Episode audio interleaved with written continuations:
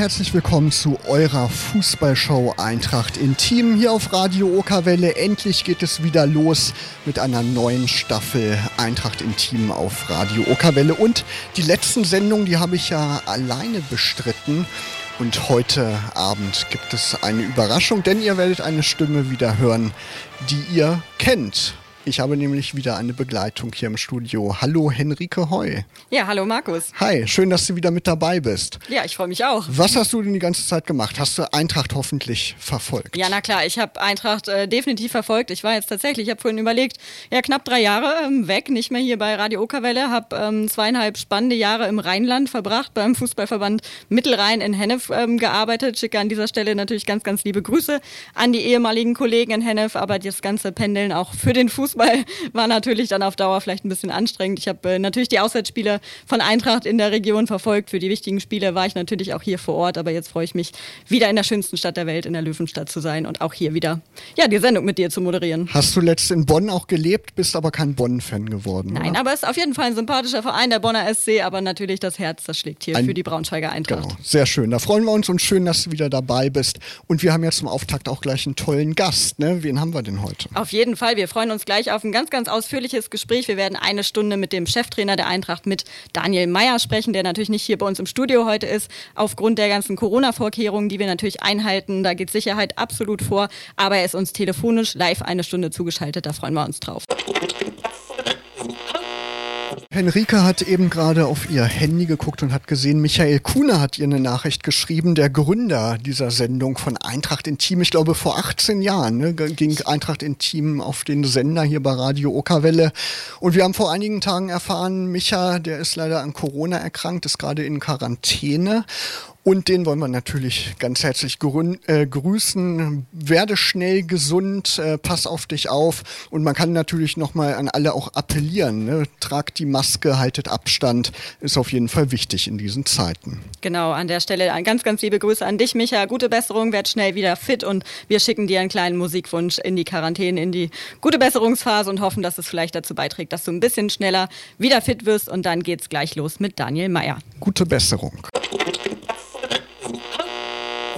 Seit Juli diesen Jahres ist er der Cheftrainer bei unseren Löwen. Er bringt Erfahrungen als Coach unter anderem von Erzgebirge Aue und dem Nachwuchsleistungszentrum des ersten FC Köln mit. Steht mit den Blau-Gelben nach einem grandiosen Sieg gegen die Hertha in Runde 2 des DFB-Pokal und am Samstag, da holte er den ersten Dreier in der zweiten Liga. Wir wollen über all das heute mit ihm sprechen und ihn natürlich auch persönlich ein bisschen besser kennenlernen. Deshalb freuen wir uns, dass er jetzt uns live zugeschaltet ist. Daniel Meyer, herzlich willkommen bei Eintracht Intim. Guten Abend.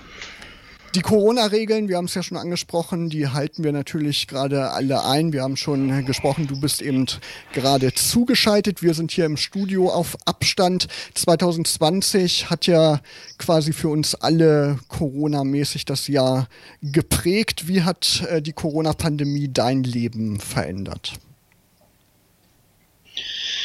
Boah, ist ja schwierig. Also äh, im Privatleben glaube ich, wie bei allen anderen auch, ähm, dass es ja eine Situation ist, die man nicht einschätzen kann und deren Ende ja auch nicht absehbar ist. Ähm, von daher schon ein Stück weit auch Verunsicherung, wie man mit den Themen umgehen kann und wie man es wie man's einordnen soll. Ähm, rein beruflich äh, war es ja so, dass als die Pandemie anfing, ich zu der Zeit ähm, nicht im Job war und dementsprechend das so ein bisschen von außen betrachtet habe ähm, jetzt aber hier ähm, ja schon spüre, dass sich das, dass sich das ein bisschen seltsam anfühlt. Also weil natürlich der Profifußball davon lebt, von der Interaktion mit den Fans, von den vollen Stadien, ähm, ja, und äh, das ist natürlich im Moment alles nicht gegeben oder wenn dann nur zu einem ganz geringen Anteil und von daher hat sich auch ähm, der Job halt total verändert, was das angeht. Ja, wir kennen, kennen ja alle die vollen Stadien. Das Eintrachtstadion ist ja immer rappelvoll, wenn die Löwen spielen. Und das ist natürlich auch so ein Teil im Fußball, der wirklich fehlt. Ähm, inwiefern hat die Corona-Pandemie eure Abläufe im Team auch verändert? Ja, die Abläufe im Team jetzt gar nicht so. Es fühlt sich einfach anders an. Es ist ja eine emotionale Geschichte und ich glaube, das geht äh, den, den Fans halt genauso. Man sieht es auch, dass ähm, ja, in manchen Stadien nicht mal die, die erlaubte Kapazität erreicht wird, weil die, ja, weil die Menschen dann irgendwie dann auch in dieser besonderen Situation das eben nicht als, als die Art von Fußball und die Art von Stadionerlebnis empfinden. Auf der anderen Seite gehen auch die Einschaltquoten bei den übertragenen Sendern zurück, was ja fast auch ein bisschen widersprüchlich ist, weil das die einzige Möglichkeit ist, halt im Moment äh, die Spiele zu verfolgen. Aber äh, man sieht eben, dass äh, dass eben dieses Fußballerlebnis davon von dieser Gemeinschaft eben auch äh, lebt und dass das ja, dass das ein ganz ganz wichtiger Bestandteil ist und von daher fühlt sich ich habe in meiner Vorbereitung gesagt ein Stück weit steril an, weil ähm, das fast wie, ein, wie eine andere Sportart ist, wenn du wenn du das so unter der ja unter der Glashaube machst. Ja, surreal war es irgendwie immer in den Fernsehübertragungen, dass man hören konnte, ähm, wie sich die Spieler auf dem Feld unterhalten. Das fand ich immer so ganz interessant. Das hört man ja sonst nicht, weil die Fans sonst fast immer singen und äh, eben alles übertönen. Das war mal so ein ganz anderes Erlebnis. Da drücken wir einfach die Daumen, dass bald wieder normale Verhältnisse herrschen und wieder alle ins Stadion gehen können. Genau, und bevor wir jetzt gleich zurückblicken auf das Heimspiel gegen Bochum am Samstag, da würden wir dich gerne ähm, zunächst erstmal noch ein bisschen persönlich kennenlernen und äh, würden dazu ähm, ein paar kurze Entweder-Oder-Fragen, die du gerne einfach so spontan wie möglich ähm, beantworten kannst. Bist du bereit? Ich bin bereit, ja, ich gebe mir Mühe. Dann, dann, dann darf der Markus starten mit der ersten Frage. Sommerurlaub am Meer oder Winterurlaub in den Bergen? Äh, Sommerurlaub am Meer. Selber kochen oder Lieferservice? Ja, boah. Ähm, hier in Braunschweig meistens Lieferservice, um ehrlich zu sein. Okay. Netflix oder ein gutes Buch? Netflix. Katze oder Hund? Hund. Hast du ein Haustier? Nein. Okay. Zwei Kinder ist reicht. Beschäftigt mich ausreichend. Kunstmuseum oder Rockkonzert?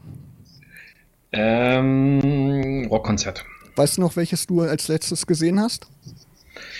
Ja, ich war bei Annenmai Kantereit in Leipzig und zwar gerade zu Beginn der Pandemie, kann ich mich relativ genau erinnern, weil das schon, ich glaube, äh, das Konzert davor von der Band ist abgesagt worden in Österreich, mhm. wegen Pandemie und dann war immer so auf der Kippe, ob das noch stattfindet. Das war echt mein letzter Konzertbesuch, ja, Annenmai Kantereit. Okay, Frühaufsteher oder Langschläfer? Frühaufsteher. Messi oder Ronaldo? Ronaldo. Warum? Ich kann, äh, weiß ich nicht, ich finde halt, oh, das ist schwer zu begründen, aber ich finde, ich, ich mag auch nicht diese, diese, in dieser Hochphase von Barcelona, was ja immer gelobt worden ist, dieser, dieser Ballbesitz, mhm. Fußball zur Selbstbefriedigung, ich kann mir das nicht angucken. Also so ohne diese Zielstrebigkeit unter Guardiola, dieses Hin- und Hergeschiebe und 90 Prozent Ballbesitz und so ist irgendwie nicht, ist eine andere Sportart, habe ich, ich mag Torchancen und ein bisschen mehr Tempo und Zug zum Tor und so und da gehört er einfach mit rein in diese Epoche und ähm, dementsprechend bin ich eher bei Ronaldo. Okay, dann hast du auch den schwierigsten Teil der Sendung schon geschafft, die spontanen Fragen. Das war und der schwierigste Teil. Vielleicht, mal gucken. Jetzt kommen wir auf jeden Fall zum Sportlichen und äh, lass uns zurückschauen auf den vergangenen Samstag. Mit 2 zu 1 habt ihr den VfL Bochum geschlagen. Natürlich erstmal Glückwunsch und Kompliment an dich und dein Team zu dieser willensstarken Leistung. Was war aus deiner Sicht ausschlaggebend dafür, dass ihr die drei Punkte in Braunschweig behalten konntet? Ja, also für uns war ja so nach der, nach der Derby-Niederlage, ich habe das ein paar Mal gesagt, das hat halt wehgetan und, und ähm, fühlte sich halt nicht gut an, weil es so der erste eigentliche Rückschlag war, auch wenn wir ähm, in Heidenheim ja schon mal verloren hatten. Ähm, war das eine komische Situation für uns, weil wir das erste Mal das Gefühl hatten, dass wir nicht in unser Spiel gefunden haben, dass wir irgendwie unterlegen waren und nur hinterhergerannt sind. Und dann ist es in der Konstellation, in der wir zusammen sind, mit vielen Spielern, die, die eben die zweite Liga noch nicht gesehen haben, wir sowieso ja uns erst finden müssen, weil wir, ich weiß nicht, 14 Abgänge, 11 Zugänge. Das war eine ganz schwierige Situation für uns und wir haben eigentlich uns vorgenommen, dass wir, egal was passiert, so unseren Fußball wieder zeigen wollen, ähm, dass wir, dass wir ähm, ja, sehr engagiert und auch sehr mutig zu Werke gehen wollen, unabhängig davon, was dann im Spiel so läuft. Und dann muss man, und das habe ich auch in der PK gesagt, den Hut vor meiner Mannschaft ziehen, weil natürlich es kann ja nicht schlechter laufen, nicht? Also durch durch eine ja durch eine Leichtsinnigkeit gehst du dann früh in Rückstand in so einem Spiel, wenn du so viel vornimmst, arbeitest dich wieder rein, erzielst den Ausgleich, hast dann so ein leichtes Übergewicht und dann ja in der in der Entstehung halt eine, eine, eine total skurrile äh, rote Karte mit dem Platzverweis und das Spiel dann noch zu gewinnen ähm, und dann auch in der Art und Weise. Und wenn man dann so ein bisschen auf die Daten guckt, also mehr zu laufen, obwohl man eine halbe Stunde Unterzahl ist und, und in vielen Bereichen klar besser zu sein, war einfach eine ganz starke Leistung der Mentalität, des Willens und, und auch diese Absolutheit, dann äh, diesen ersten Erfolg haben zu wollen. Und das stärkt uns einfach als Gruppe, weil wir sehen, was möglich ist und, und, und was drinsteckt. Und deswegen hat das einfach gut getan jetzt in der Phase. Ich fand, man hatte auch den Eindruck, dass die Mannschaft gerade nach dem Ausgleich, nachdem sie zunächst so ein bisschen schwer ins Spiel gekommen ist, aber nach dem Ausgleich und vor allem auch nach der Halbzeit Halbzeitpause mit einer ganz starken Körpersprache zurück auf den Platz gekommen ist. Was hast du den Jungs da in der Halbzeitpause mitgegeben? Ja, ich war ehrlich gesagt ein Stück weit sauer, weil ähm, nochmal der, der Start war schwierig, aber ich habe das ähnlich gesehen. Mit dem Ausgleich waren wir dann eigentlich da und hatten immer wieder auch gute Angriffssituationen, immer wieder Szenen, wo wir, wo wir einfach auch, also aus meiner Sicht spüren mussten, dass an dem Tag was funktioniert, weil Bochum den Zugriff nicht so hatte und, und, und unser Spiel nicht unterbinden konnte. Und mich hat in der ersten Halbzeit so ein, so ein bisschen geärgert, dass uns die letzte Courage gefehlt hat. Also wir haben immer wieder dann das Tempo verschleppt durch unnötige Rückpässe zum Tor Torwart, also wo wir dann einfach so ein bisschen den Druck aus der Situation genommen haben. Wir haben nicht, nicht in der letzten Konsequenz dann nachgepresst und Fehler erzwungen und, und deswegen war es halt ein bisschen laut, weil ich halt auch gesagt habe, wir müssen doch und, und auch alle, die auf dem Platz stehen, spüren, dass wir einfach besser sind. Also dass das so von der Tagesform eine Situation ist, wo wir besser sind und wir müssen dann an den Tagen, wo die Konstellation so ist, einfach auch zusehen, dass wir unsere Spiele gewinnen. Also äh, in, in der Situation, wo wir um den Klassenhalt spielen, kannst du an guten Tagen nicht die Punkte weglassen und dann inkonsequent sein. Das ist uns in Heidenheim schon mal passiert und ähm, es ist klar, dass wir Fehler machen, aber wir sollten nicht so häufig den gleichen machen. Und ich habe einfach ähm, dann schon sehr äh, lautstark eingefordert, dass wir, dass wir dann einfach jetzt auch eine andere Konsequenz zeigen. So und ähm, das haben wir dann gemacht trotz des Rückschlags eben dann auch durchgängig die äh, 45 Minuten, also Rückschlag durch den Platzverweis. Mhm. Ja, genau, du hast den, den Platzverweis gerade schon angesprochen und hast ihn auch äh, direkt im Anschluss an das Spiel schon, schon mehrfach in den Medien eingeordnet. Ich glaube, für Felix Dornebusch war das sicher einfach persönlich eine ganz, ganz ärgerliche Szene. Er wird ja mindestens bei der nächsten Partie in Regensburg am Freitag dann fehlen. Ähm, gibt es schon eine offizielle Info, was seine Sperre angeht? Ähm, nein, ich, das ist noch in der Schwebe. Also wir werden ähm, auf jeden Fall da auch eine, eine, Einlassung beim DFB machen, um, ähm, ja, um unsere Sicht der Dinge darzustellen und dann eben auch eine maximal milde Entscheidung ähm, ja, äh, zu, zu, erzielen dann am Ende.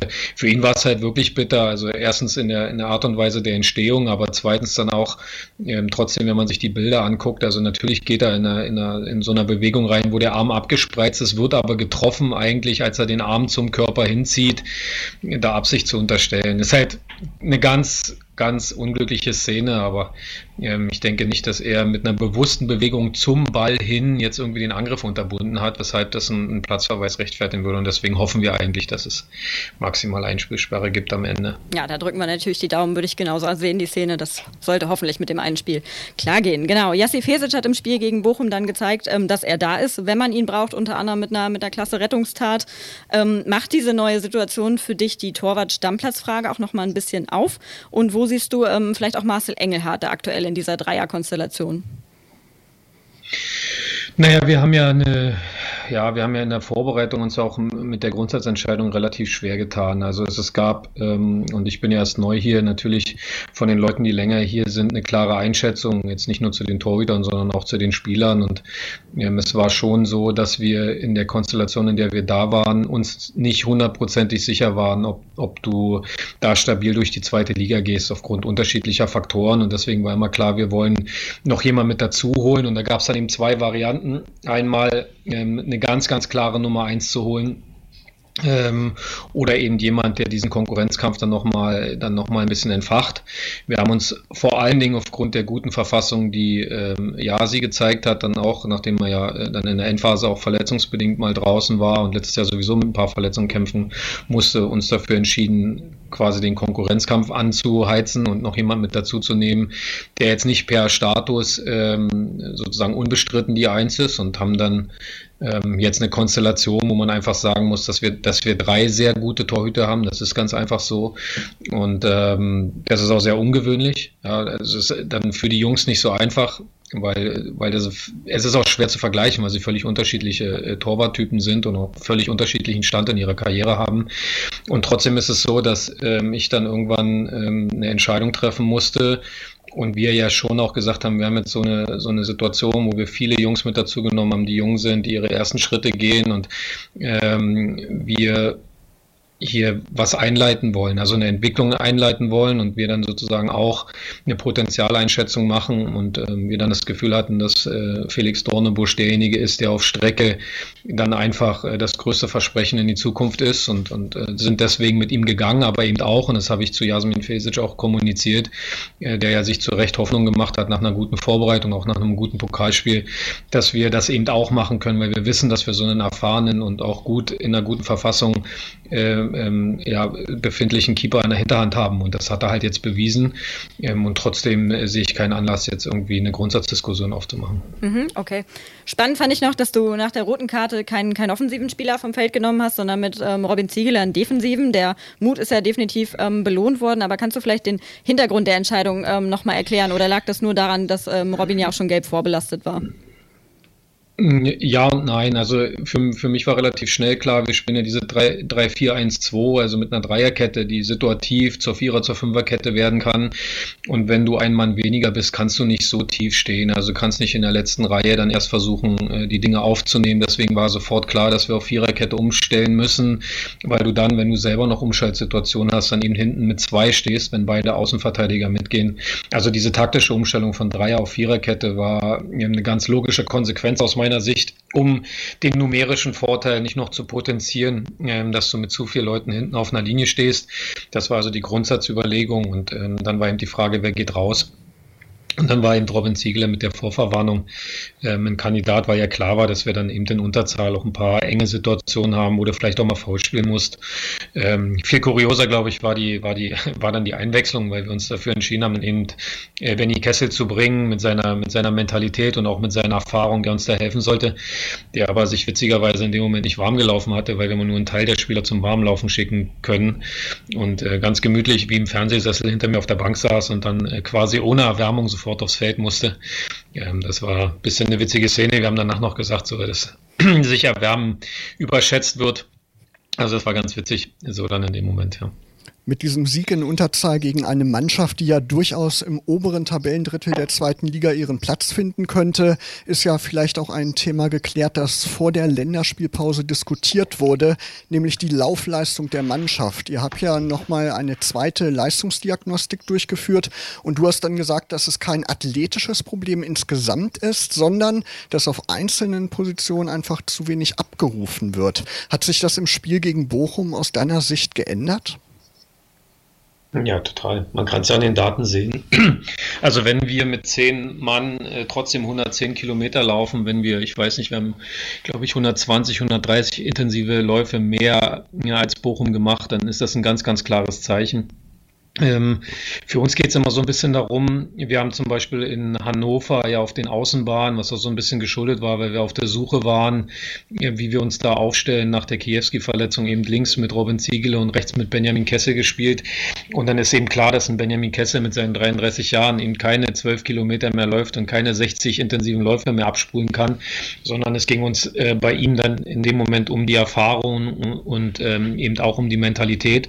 Und auf der anderen Seite mit Robin Ziegele Ziegler hat halt einen Spieler gespielt, der eigentlich Innenverteidiger ist, sondern eben auch nicht gewohnt ist, permanent auf dieser Außenbahn ähm, 30, 40 Meter Sprints die Linie lang zu machen. Und das hat uns viel gekostet und dann eben auch dieser fehlende Mut, dann nachzurücken. Die Dreierkettenspieler waren sehr, sehr passiv, sehr, sehr äh, tief, dann auch in den eigenen Angriffen und sind nicht nachgegangen und dann kommt halt so eine Laufleistung zustande. Ähm, wenn man die Daten aus dem Spiel sieht, da liegen einfach Welten dazwischen und es bestätigt uns einfach äh, in, der, in der Auffassung, dass wir man kann sich immer darüber unterhalten, dass wir noch nicht so weit sind und dass wir uns finden müssen und dass wir Spieler haben, die keine Erfahrung haben. Aber wir müssen trotzdem ähm, so eine Selbstverständlichkeit für uns haben, dass wir, dass wir mutig sind, dass wir uns trauen, nach vorne zu verteidigen, dass wir die Angriffe mitlaufen, dass wir mit aller Konsequenz ähm, hinten rausschieben.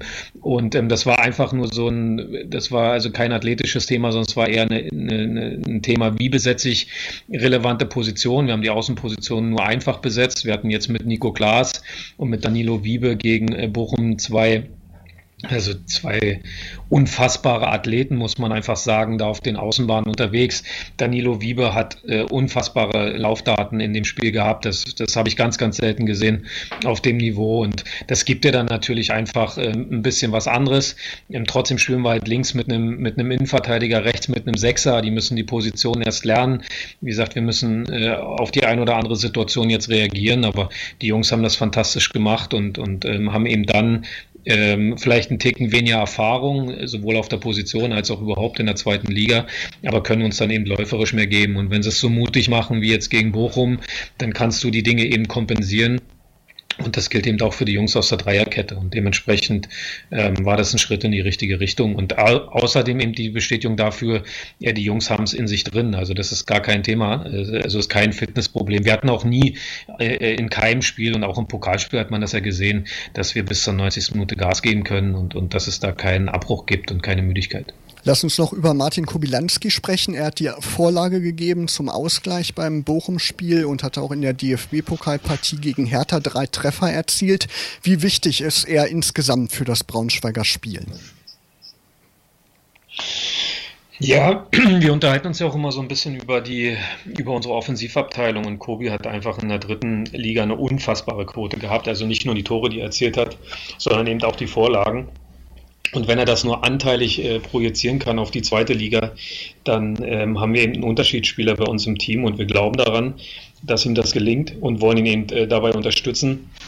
Die Systematik, die wir spielen, kommt, glaube ich, ihm entgegen, weil er ähm, in, in, unserem System, in diesem 3-4-1-2, durch eine Doppel-6 abgesichert ist. Er hat relativ viele Freiheiten. Er kann sich sehr frei bewegen. Also wir haben sozusagen in dem System eine klassische 10 geschaffen, ähm, sodass er ähm, auch gerade im Spiel gegen den Ball eine sehr klare, aber einfach strukturierte Aufgabe hat mit überschaubaren Laufwegen, eben genauso wie unsere beiden Stürmer, was uns dann im Umschaltspiel immer wieder die Möglichkeit gibt, mit drei Spielern relativ weit oben zu stehen. Also wir wollen nicht, dass die irgendwelchen anderen Spielern hinterherrennen, sondern wir wollen eigentlich unsere beiden Spitzen und unseren Zehner sehr, sehr äh, weit oben stehen haben, dass wir dann im Umschaltspiel Anspielstationen haben und dann eben auch Gefahr ausüben können und ausstrahlen können in den Situationen.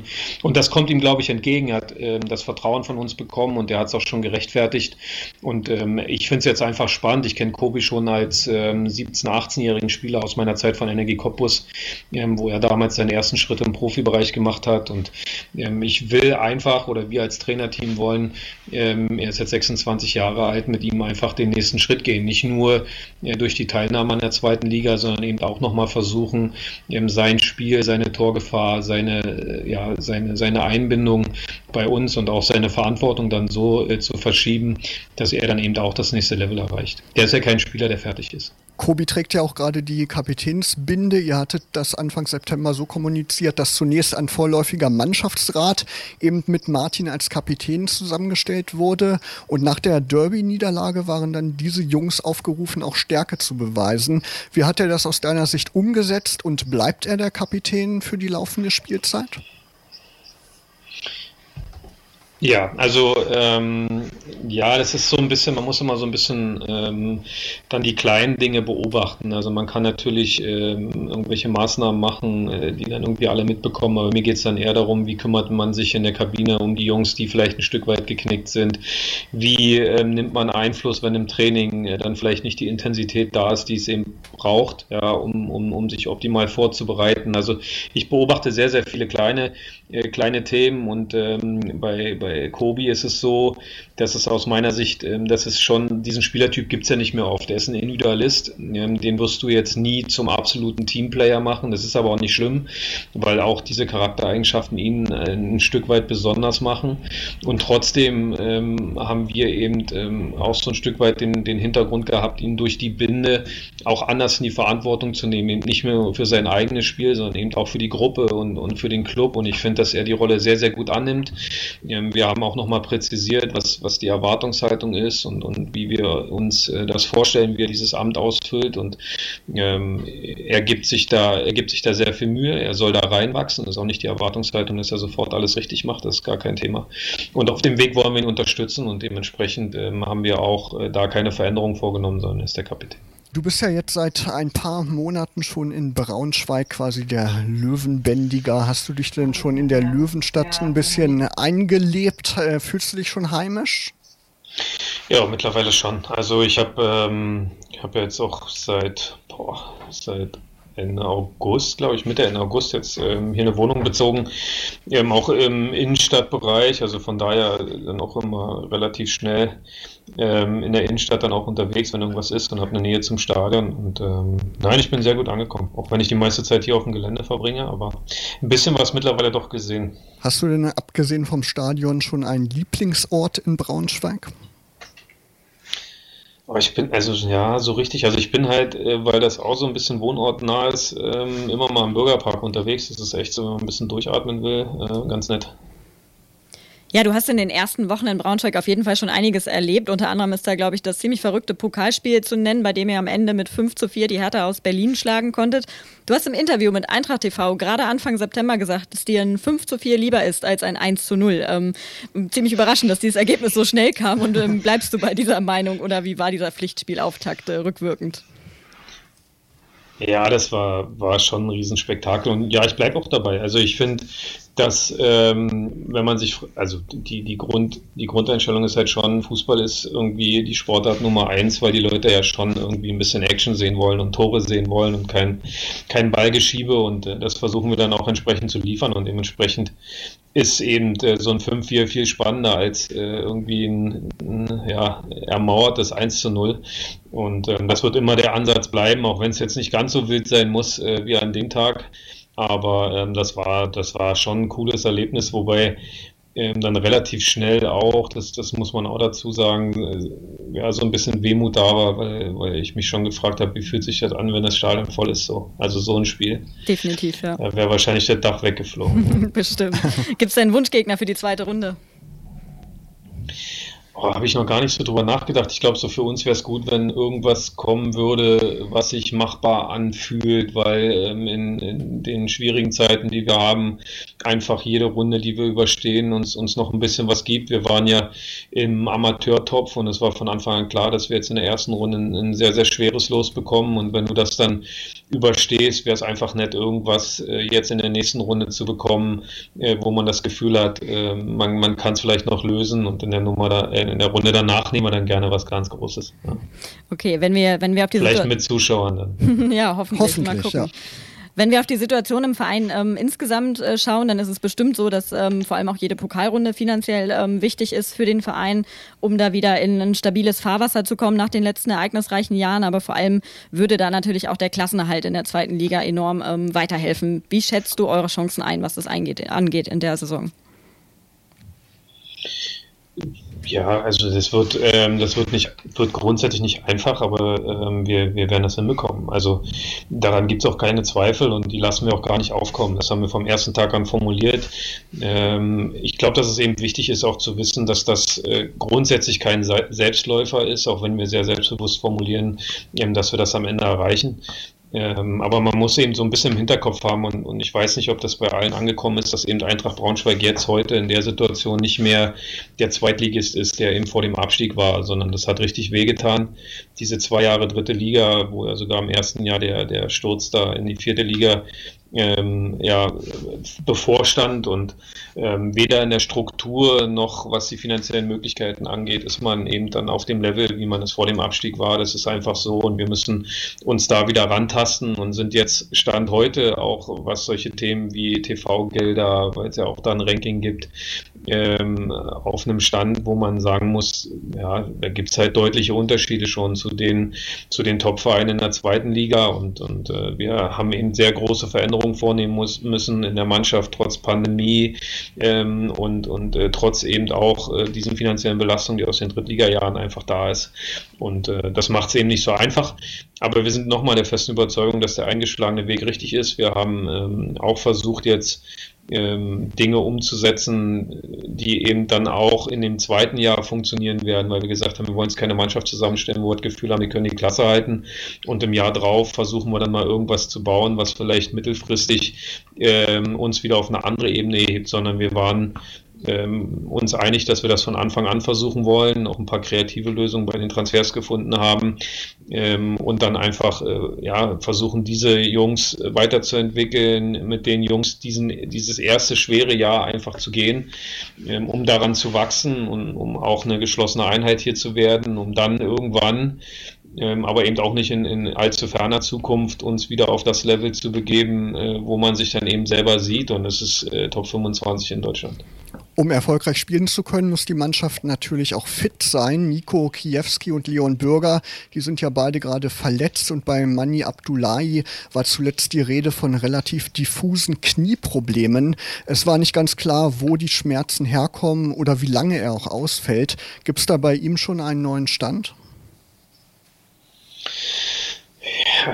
Ja, also es ist jetzt zumindest so, dass es nicht ganz unproblematisch ist. Also wie, wie man jetzt damit umgeht, ist halt noch nicht ganz klar. Also die Ärzte beraten im Moment noch.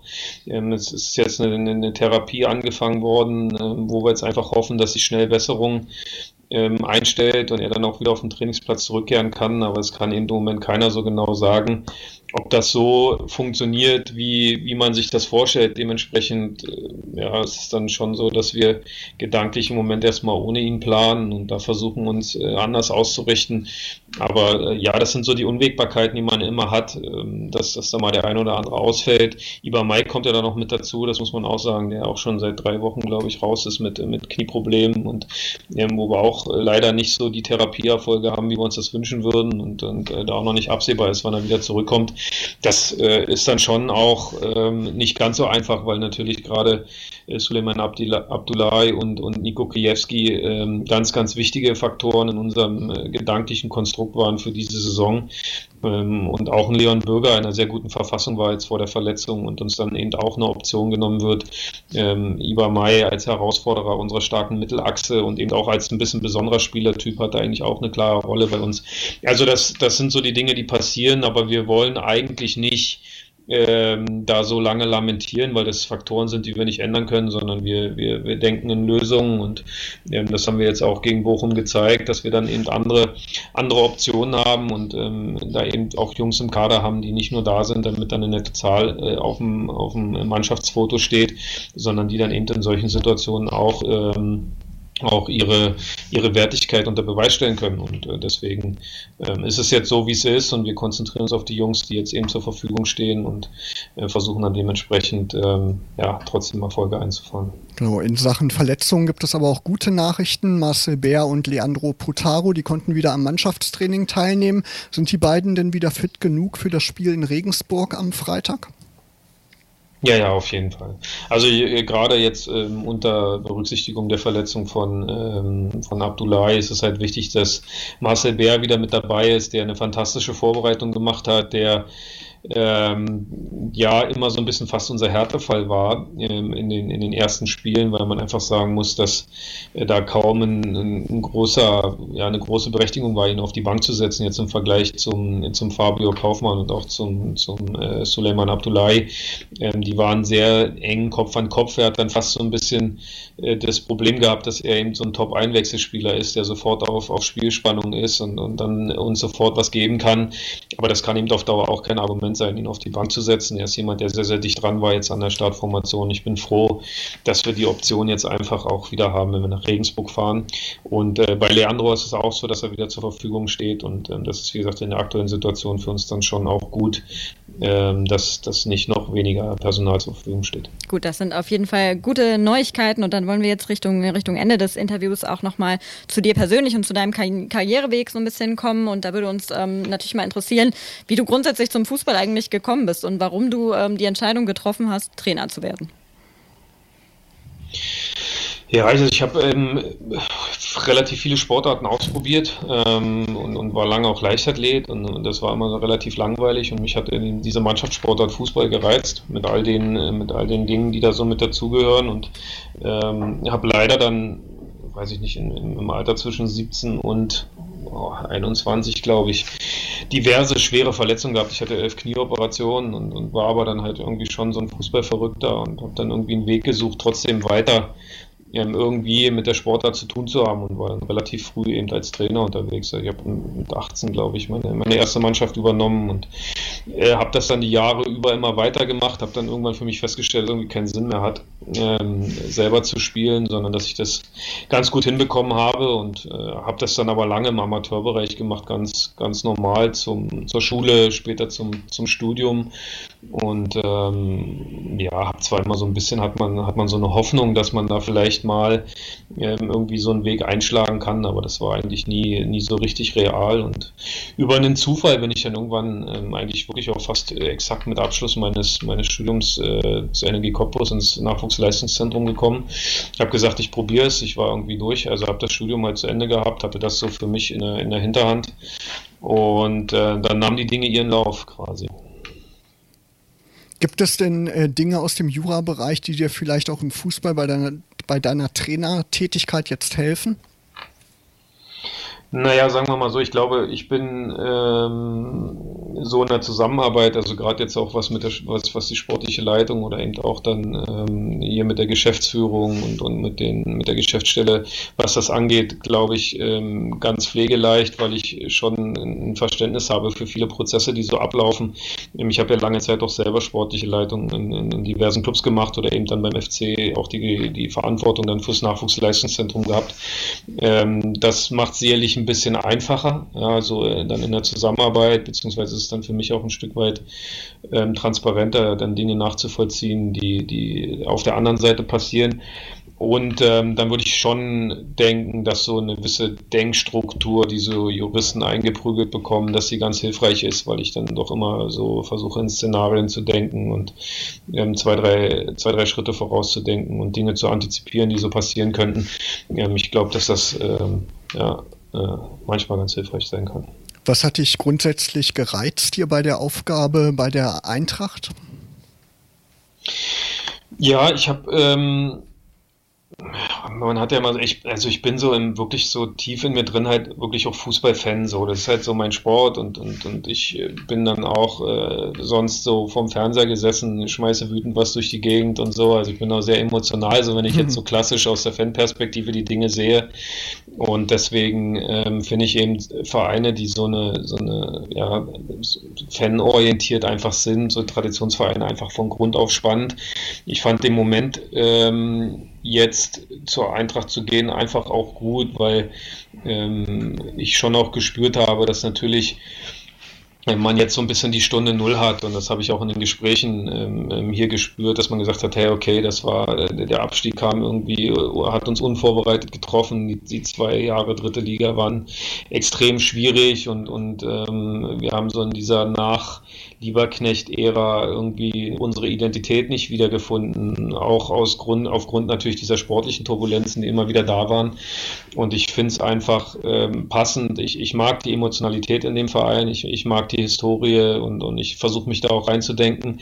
Und auf der anderen Seite bin ich jemand, der ähm, gerne was entwickeln möchte und, und der gerne auch äh, mittelfristig an einem Standort ähm, eine Struktur schaffen will, die nachhaltig Erfolg hat, ähm, was ich auf anderen Ebenen schon zeige zeigen konnte und, und ähm, ich denke da halt vielen Strukturen. Ich fand jetzt so diesen Ausgangspunkt, wo eben viele Dinge ähm, ja wieder aufgebaut werden müssen, einfach, einfach total spannend, weil ich glaube, dass wenn wir ähm, uns aufeinander einstellen, wenn hier auch ein Vertrauen entsteht, einfach äh, natürlich beidseitig, weil man sieht, die Dinge, die angeschoben werden, die funktionieren, die Entscheidungen, die man trifft, gehen in die richtige Richtung, dann kann man hier was entwickeln und ich glaube, dass der Verein auch eine große Sehnsucht nach Kontinuität hat, ähm, weil man natürlich auch gute Erfahrungen damit gemacht hat und, und das ist so eine Basis, wo viele Faktoren in die richtige Richtung ähm, gezeigt haben und, und darauf habe ich halt große Lust. Ja, du ähm, hast das Nachwuchsleistungszentrum des FC schon eben angesprochen. Ähm, dazu haben wir auch eine Fanfrage bekommen von Dirk und Martina, die geschrieben haben, dass sie äh, schön grüßen und normalerweise, wenn kein Corona wäre, von der Rollirampe Nord eigentlich die Spiele verfolgen und die fragen ähm, zum Beispiel, wie du speziell junge Spieler unterstützt. Wie, welchen Blick hast du da auf den, auf den Nachwuchs? Wir haben jetzt Beispiel ähm, Jari Otto hier mal einmal rangezogen, aber generell, ähm, wie unterstützt, unterstützt du die jungen Spieler im Team? Ja, ich habe ja dadurch, dass ich lange im, im NLZ gearbeitet habe, sozusagen erlebt, wie schwierig das ist für Nachwuchsspieler, so durch diese Tretmühle NLZ auch zu gehen, weil die Jungs haben äh, teilweise wirklich verlassen früher Elternhaus, gehen in Internate, ordnen dem Fußball alles unter, haben ähm, je nach Grundsituation äh, müssen sie auf vieles verzichten, haben sehr, sehr lange Tage mit Schule, mit, mit, äh, mit Training hinten dran, mit Lehrgängen und dann arbeitet man sich so an diese Schwelle zum Profibereich und die Jungs haben alle diesen einen Traum und, und, und 98 Prozent davon äh, haben den irgendwie umsonst. Und ich habe es immer wieder erlebt, gerade in meiner Cottbusser Zeit, wie wir gute Spieler quasi an den Profibereich ranentwickelt haben und dann gehen sie oben rein und, und äh, dann äh, bekommen sie einfach keine Chance, weil oft Profitrainer dann sagen, ja, aber der ist nicht so gut wie meine. Und das ist aus meiner Sicht eine komplett falsche Herangehensweise, weil du von einem Nachwuchsspieler ja nicht erwarten kannst, dass in dem Moment, wo er in so eine Profimannschaft reinkommt, irgendwie besser ist als, ähm, als die, die da sind, sondern ähm, mir macht es halt Spaß, äh, wie soll ich das sagen, so, so, eine, so eine Entwicklung vorherzusehen, also die, die, Dinge zu sehen, die er mitbringt, ein Potenzial zu erkennen, ähm, das rauszukitzeln und dann aber eben auch die Jungs äh, am Ende loszulassen, wenn man das Gefühl hat, ähm, ähm dass es die Situation hergibt oder dass sie sich das halt verdient haben. Und ähm, ja, ich habe da tolle Erfahrungen gemacht, auch in Aue mit einem Florian Krüger, den ich aus der Schalker A-Jugend geholt habe.